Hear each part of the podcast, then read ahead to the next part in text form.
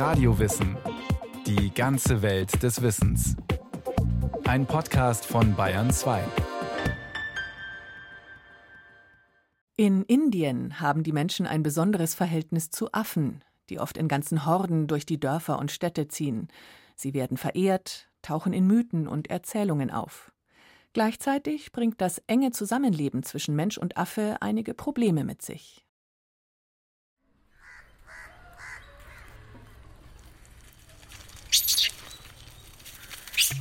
Plötzlich sind sie da. Eigentlich möchte ich ja nur auf den Hügel beim südindischen Tirukarakundaram steigen und die Aussicht genießen. Auf das quirlige Landstädtchen, auf die altehrwürdigen Tempel und die sattgrünen Reisfelder rundherum. Aber da sitzen sie jetzt, mitten auf meinem Weg. Die schauen mich an. Sie haben rosa Schnauzen, graubraunes Fell und lange Schwänze. Ein gutes Dutzend Rhesusaffen. Passier nicht, geh mal weiter. Ah, aber da bäumt der Affe ganz vorne sich auf. Er bleckt die Zähne. Ganz schön spitz. Hallo, ich tue euch nichts. Tut mir doch bitte auch nichts. Darf ich durch? Die tun so, als verstünden sie nichts. Eine Äffin setzt sich hin und legt ihr Junges an die Brust. Oh wei, die scheint sich hier dauerhaft einrichten zu wollen. Aber die Sonne brennt. Ich würde gern weiter. Oder vielleicht gehe ich doch erstmal zurück und warte im Schatten vom letzten Baum. Ich drehe mich um und sehe, oh Gott, in dem Baum hängen ja noch mehr Affen. Und im Gebüsch rechts und links auch. Einer schaukelt lässig an einem Arm hin und her. Der schaut mich an, als wollte er sagen, hey Schätzchen, komm doch, wenn du dich traust. Ich traue mich aber nicht. Hilfe,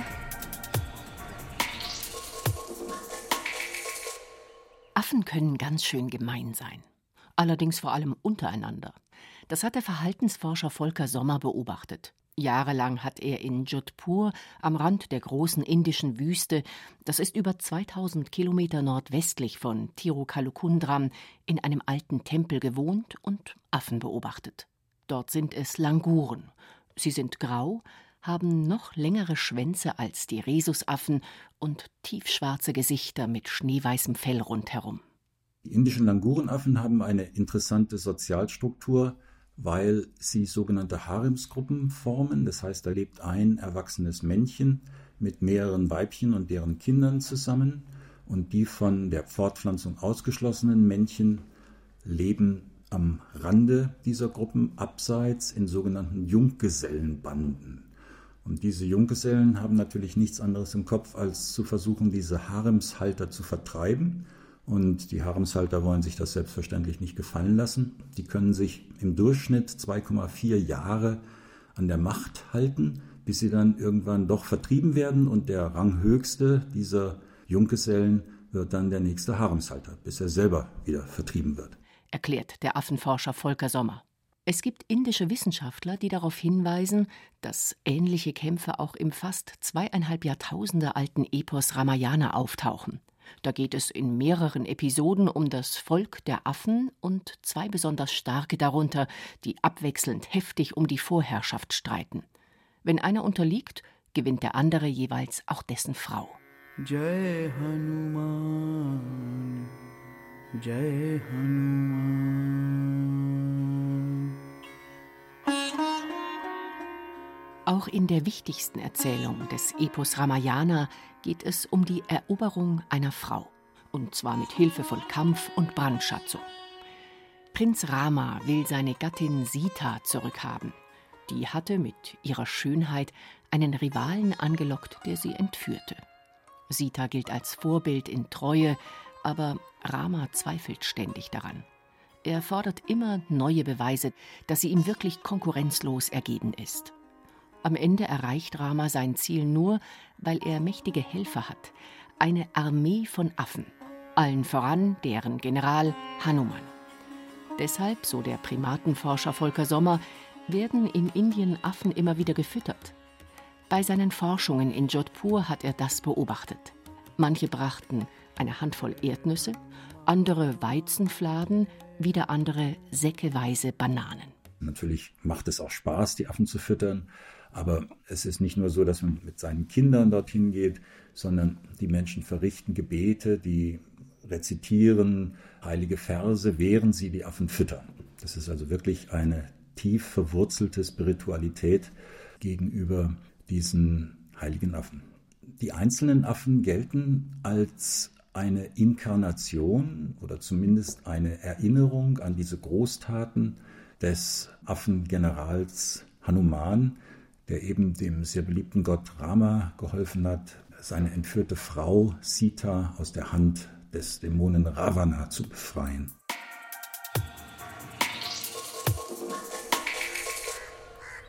Immer noch umzingeln mich die Affen bei meinem Anstieg auf den Hügel. Aber ich habe Glück. Es kommt Hilfe. Yes, Harish. Kumar. Yes, Kumar. Er ist Harish, 13 Jahre, und sein Bruder Kumar. Sie haben heute schulfrei. Ihre Eltern, Maurer und Bauhelferin, sind bei der Arbeit. So streifen die beiden ein bisschen durch Tirukarakunram. Habt ihr keine Angst vor den Affen? frage ich die beiden zierlichen Jungen. Sie lächeln milde. Wir haben keine Angst. Sie wirken herrlich entspannt. Genauso wie der Affe, der uns gerade brezelbreit den Weg versperrt und sich genüsslich den Bauch kratzt.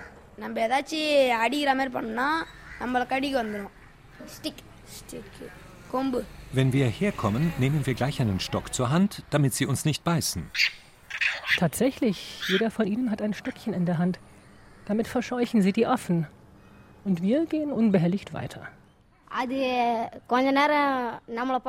So ein Affe schaut uns immer ein Weilchen an und wenn er sieht, dass wir etwas in der Hand halten, Bananen oder was anderes für den Gottesdienst, dann wartet er ab und während wir es dann opfern, schnappt er es aus unseren Händen. Bananen, Kokosnüsse, jede Art von Taschen schnappt er übrigens auch. Ich halte meinen Rucksack fester. Ah, warum?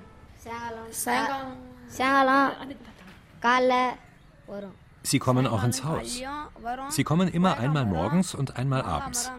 Sie hangeln sich durch die Niem- und Mangobäume und meine Mutter passt auf, denn wenn sie ins Haus kommen, dann nehmen sie die Tomaten, Zwiebeln, Linsen und alles und hauen ab.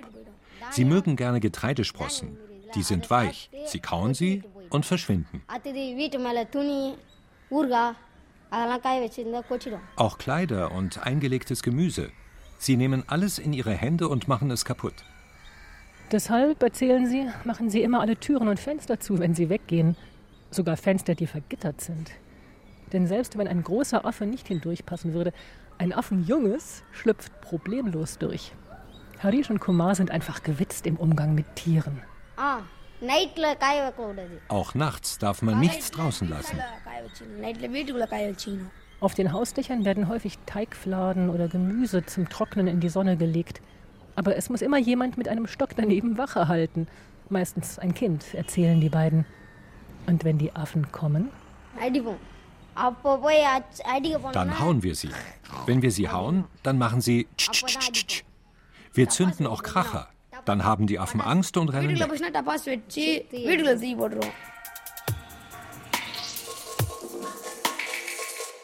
People don't fall down in reverence in front of monkeys. Die Leute in Indien fallen nicht aus Verehrung vor den Affen auf die Knie, unterstreicht der Indologe Philipp Ludkendorf. Der Affengeneral Hanuman sei die Ausnahme, die die Regel bestätige. The exception that proves the rule. He's the great exception. He reverses all the usual stereotypes about monkeys. Monkeys are not. Er verkehrt die üblichen Affenstereotype in ihr Gegenteil. Kühe, Bullen, Pfauen, Kobras, Elefanten. Indien ist voller Tiere, die irgendwie einen hohen religiösen Status haben. Aber Affen nicht. Außer im Fall von Hanuman und der Geschichte Ramas. Affen gelten normalerweise als schmutzig, irgendwie eklig, gerissen und gefährlich. They're regarded as kind of dirty, kind of disgusting, overly cunning, dangerous. Dem Mythos zufolge ist Hanuman kein gewöhnlicher Affe. Er ist der omnipotente Sohn einer zur Affengestalt verdammten Nymphe und des Gottes des Windes. Er ist der Typ Superheld. Sehr kräftig, denn der Wind wird für einen der stärksten Götter gehalten. Wind kann viel Schaden anrichten, das weiß man genau in einem Land mit gewaltigen Monsunstürmen.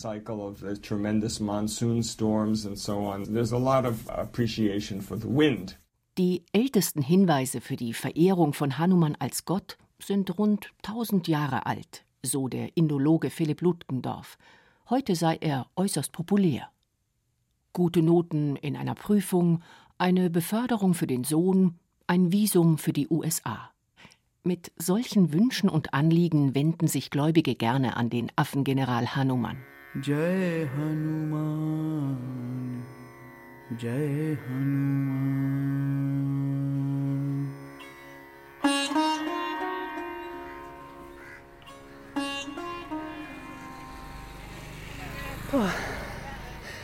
Inzwischen bin ich oben auf dem Hügel von Tirukarakunram angekommen.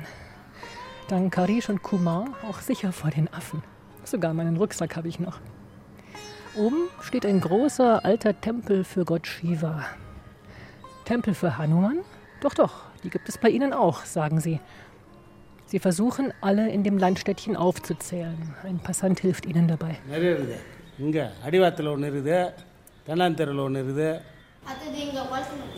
கொளத்தாண்டு இருக்குது ஒன்று சங்கத்திருத்து கொளத்தாண்டு ஒன்று இருக்குது பைபாஸில் ஒன்று இருக்குது தென்னான் தெருவு bypass Sie kommen auf vier.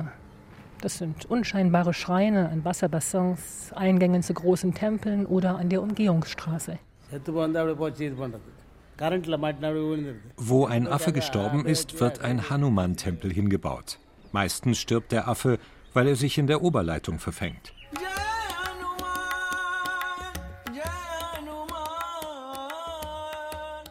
Mit dem Aufstieg der Mittelklasse in Indien können es sich immer mehr Menschen leisten, Geld in die Opferstöcke zu stecken. Das wiederum hilft dabei, die Tempel auszubauen, und auch die Statuen des Gottes mit dem Affengesicht und dem langen Schwanz werden immer höher errichtet. Bei anderen Göttern ist das auch zu beobachten, aber ganz besonders bei Hanuman. Ich habe mal einen Aufsatz mit dem Titel Mein Hanuman ist größer als deiner geschrieben. Das hatte mir tatsächlich ein Mann während meinen Forschungen gesagt. Er sagte in Hindi sinngemäß, mein Guru wollte den größten Hanuman in Indien haben. Für viele Menschen in Indien sei Hanuman ein Symbol von Männlichkeit und Stärke, sagt der Indologe Philipp Ludgendorff. Und er weist auf eine Entwicklung in den letzten Jahrzehnten hin, in denen eine hindu-nationalistische Bewegung in Indien erstarkt ist. Wegen Hanumans Verbindung mit Körperkraft und offen gesagt auch mit Gewalt wurde er gewissermaßen adoptiert, auch wenn es in seinem Fall im Mythos natürlich Gewalt für einen gerechten Zweck ist. Hindu-Nationalisten, rechtsextreme Hindus finden es sehr praktisch, sich auf ihn zu berufen. Auch wenn es mir nicht gefällt. Ich höre seinen Namen oft, in Zusammenhang mit Hindu-Nationalisten und ihrer Ablehnung von Minderheiten, besonders der Muslime. Ganz besonders Ringkämpfer verehren Hanuman. Viele nennen ihn Bajrang Bali. Dieser Name betont seine Kraft. Sein Bild, und zwar mit einem großen Schläger als Waffe, ziert die Fahnen der Bajrang Dal, die ist die Jugendabteilung in einer Gruppe von Organisationen, aus der auch die Partei hervorgegangen ist, die Indien seit 2014 regiert.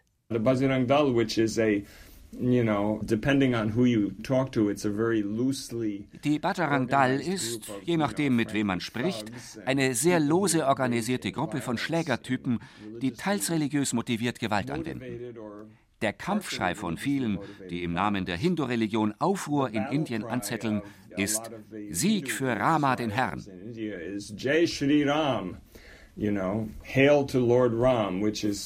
Das sagt auch Hanuman häufig in den verschiedenen Versionen, die es vom Mythos Ramayana gibt. Man findet aber keine Leute, die zum Beispiel die Götter Krishna oder Radha anrufen, während sie Geschäfte und Moscheen zerstören und Gewalt gegen Menschen und Kirchen ausüben. Aber Rama und Hanuman, ja, die werden heraufbeschworen.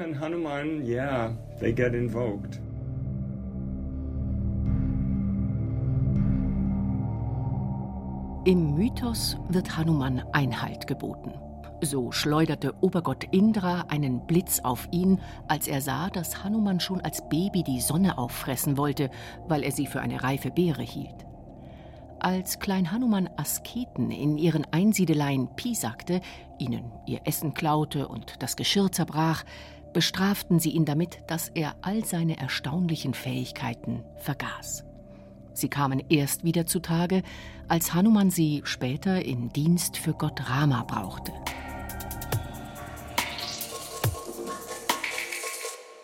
Doch zurück zu den realen Affen von heute. Wer gebietet ihnen Einhalt? Der Primatenforscher Volker Sommer vom University College in London meint, keiner könne genau sagen, wie viele es in Indien sind, aber Inzwischen leben wahrscheinlich mehr Affen in Indien als je und das ist etwas paradox, weil weithin die natürlichen Lebensräume zerstört werden. Also die Wälder, die Savannen, wo man früher Affen in sogenannter freier Wildbahn gefunden hat. Und das hängt damit zusammen, dass die Affen von einem Großteil der Bevölkerung als heilig angesehen werden und gefüttert werden, eine Art Gottesdienst, und dadurch vermehren die sich in der Nähe von Menschen. Zum Beispiel gab es 1967 in der Stadt Jodhpur, in der ich viele Jahre meine Forschungen betrieben habe, etwa 700 sogenannter indischer Langurenaffen und heute gibt es 3500. Das sind also etwa fünfmal so viele. Und das ist einfach dadurch erklärt, dass es auch fünfmal so viele Hindus heute gibt in der Stadt, die eben fünfmal so viele Fütterungsgottesdienste abhalten. Bauern klagen, Affenhorden zerstörten ihre Ernten. Zeitungsberichten zufolge haben Affen ein Prestigeprojekt der Regierung sabotiert, nämlich die heilige Stadt Benares zum WLAN-Hotspot zu machen. Die Tiere knabberten regelmäßig die Kabel an. Ein ehemaliger Bürgermeister von Delhi soll gestorben sein, weil er nach einem Affenangriff von seiner Terrasse fiel. Menschen, die sowieso schon am Rand der Gesellschaft leben, beklagen sich, ihre windigen Bleiben nicht gegen Affen schützen zu können. Je mehr Menschen und Affen in Indien leben, desto mehr häufen sich die Konflikte. Menschen haben angefangen, jene Gebiete zu besiedeln, in denen seit jeher wilde Affen gelebt haben. Und dort haben sich dann die Affen entsprechend vermehrt, dadurch, dass sie eben von den Menschen zugefüttert werden. Und insofern ist das eine vollkommene Durchmischung. Man kann nicht sagen, dass da jetzt irgendwie die Affen aus der freien Wildbahn loslaufen würden, um jetzt in den Behausungen der Menschen zu leben, sondern die Menschen produzieren einfach immer mehr Affen. Getötet werden dürfen Affen nicht so einfach. Das verbietet sowohl die indische Gesetzgebung als auch das Rechtsempfinden vieler Menschen in Indien. Man vermeidet es generell, Tiere zu töten. Es bringt kein gutes Karma.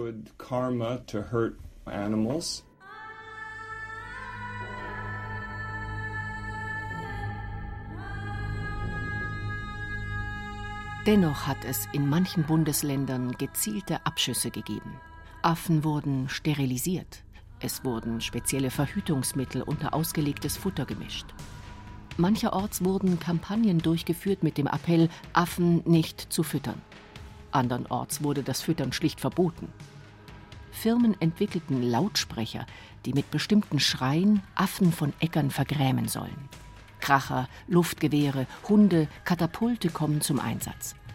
Einige Landwirte in Assam sollen nun Tee statt Reis anbauen, weil die Affen keine Teeblätter mögen. Außerdem wurden etwa in Neu-Delhi Affen gefangen und aufs Land gebracht. Was wiederum neuen Ärger brachte, erzählt der Indologe Philipp Ludgendorff. Villagers in the Himalayas claim Leute in Himalaya-Dörfern behaupten, all diese Affen aus Delhi würden bei ihnen abgeladen. Und sie sprechen von unseren Affen und deren Affen. Und unsere Affen sind okay, aber diese neu angekommenen Affen. Es ist ein Diskurs wie manchmal im Fall von Asylbewerbern oder anderen Migranten. Die Affen der anderen machen Ärger, denn sie sind städtische Affen. Harte Kerle, gewieft, sie halten sich nicht an die Regeln, sie sind aggressiv. Und tatsächlich haben wir das erlebt, als meine Tochter und ich letzten Frühling einen Monat in einem Ort am Rand des Himalaya verbrachten. Wir hatten dort schon einmal vor ein paar Jahren gelebt und wir haben den Unterschied wirklich gemerkt. Es schien uns, dass da viel, viel mehr Rhesusaffen waren als früher. Und dass sie viel aggressiver waren als zuvor. Richtig nervtötend. Ganz schwierig. They were much more aggressive than they used to be. And they were really quite pesky. Das indische Umweltministerium hat es verschiedentlich abgelehnt, Affen als Ungeziefer zu kategorisieren, damit würden sie von jedermann getötet werden dürfen. Vor vielen Jahren hat ein hochrangiges Wissenschaftlerteam zwar einen Affenaktionsplan verfasst, der wurde aber nie umgesetzt. Der Primatenforscher Volker Sommer zuckt die Schultern alle diese Versuche, Affen umzusiedeln oder da irgendwie einzugreifen, dass es keine mehr gibt, das ist alles total punktuell. Da wird da mal eine Affengruppe eingefangen und angeblich irgendwo ausgesetzt. Das mag stimmen oder auch nicht stimmen, das steht in der Zeitung. Oder irgendjemand hat Geld dafür gekriegt, dass er die Affen umsiedelt, was er sich in die Tasche steckt oder auch nicht in die Tasche steckt. Affen sind total ubiquitär, das heißt also allgegenwärtig in Indien. Und irgendwie zu denken, dass man da der sogenannten Affenplage Herr werden könnte, das will im Grunde auch niemand, weil diese Affen wirklich zum Leben dazugehören.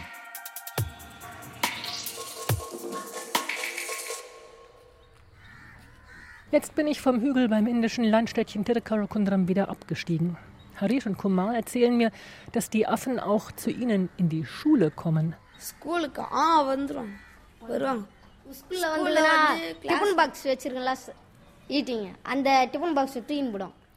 Dann klauen sie unsere Brotzeitboxen. Die machen sie auf, nehmen das Essen raus und werfen die Dosen herum. Aber der Lehrer hat ja einen Stock. Einen Stock? Na, um uns zu schlagen. Wenn wir nicht gut lernen, schlägt er uns damit. Dafür ist der Stock da. Für uns. Und gegen die Affen. Wir sehen uns um. Die Mittagssonne brät inzwischen direkt auf uns herab. Wir sind die Einzigen, weit und breit. Sie sind eine Weile da, suchen Essen und wenn sie gegessen haben, sind sie verschwunden.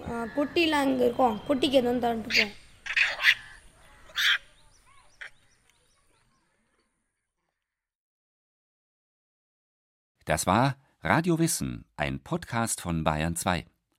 Autorin dieser Folge Bettina Weiz.